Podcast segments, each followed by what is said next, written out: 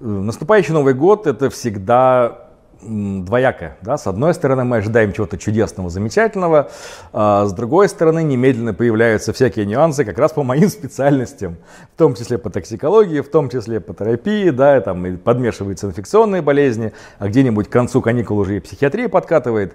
Э, очень бы хотелось пожелать, чтобы вы с этим не сталкивались, да, что ваше отношение и к собственному организму, и к информации особенно э, было таким бережным, критическим, то есть вот она где-то есть далеко, эта информация, мы на нее посмотрели, ну ладно, мы будем иметь это в виду, но лучше подождем, когда будет подтверждение, когда об этом расскажут какие-то другие специалисты, которые скажут, что да, действительно она заслуживает внимания, мы этим будем пользоваться.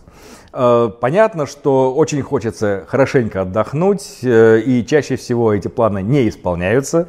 Так вот, я хотел бы пожелать, чтобы в этот раз ваши планы сбылись, чтобы вы действительно провели э, Новый год не только лежа на диване, да, либо читая там социальные сети, а чтобы вы вышли, не знаю, на лыжах, например, или встретились с друзьями, покатались на коньках, э, с горки там и так далее. То есть некую физическую активность все-таки в эту замечательную зимнюю погоду вы проявили. Э, либо, может быть, съездили куда-то в какое-то место, которое давно мечтали, но никак не могли до него добраться. Э, даже в пределах полутора-двух часов от любого города э, есть масса интересных мест, куда редко забираются туристы. И бывает так, что под Новый год э, никого не хочется видеть. Действительно бывает. Это потому, что за год устаешь и хочется провести его с семьей, да, в небольшом кругу, так, чтобы отдохнуть душой и телом.